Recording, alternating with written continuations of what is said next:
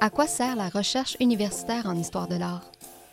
Comment expliquer toutes ces heures passées à la bibliothèque? Pourquoi étudions-nous des aspects si spécifiques comme le nombril de Saint-Sébastien? Sous la forme de discussions décontractées et hors cadre académique, Annex explore les méthodes, les retombées et les limites de l'histoire de l'art. Nous invitons des étudiants et étudiantes au cycle supérieur des universités québécoises à discuter de la pertinence de leur travail dans notre société.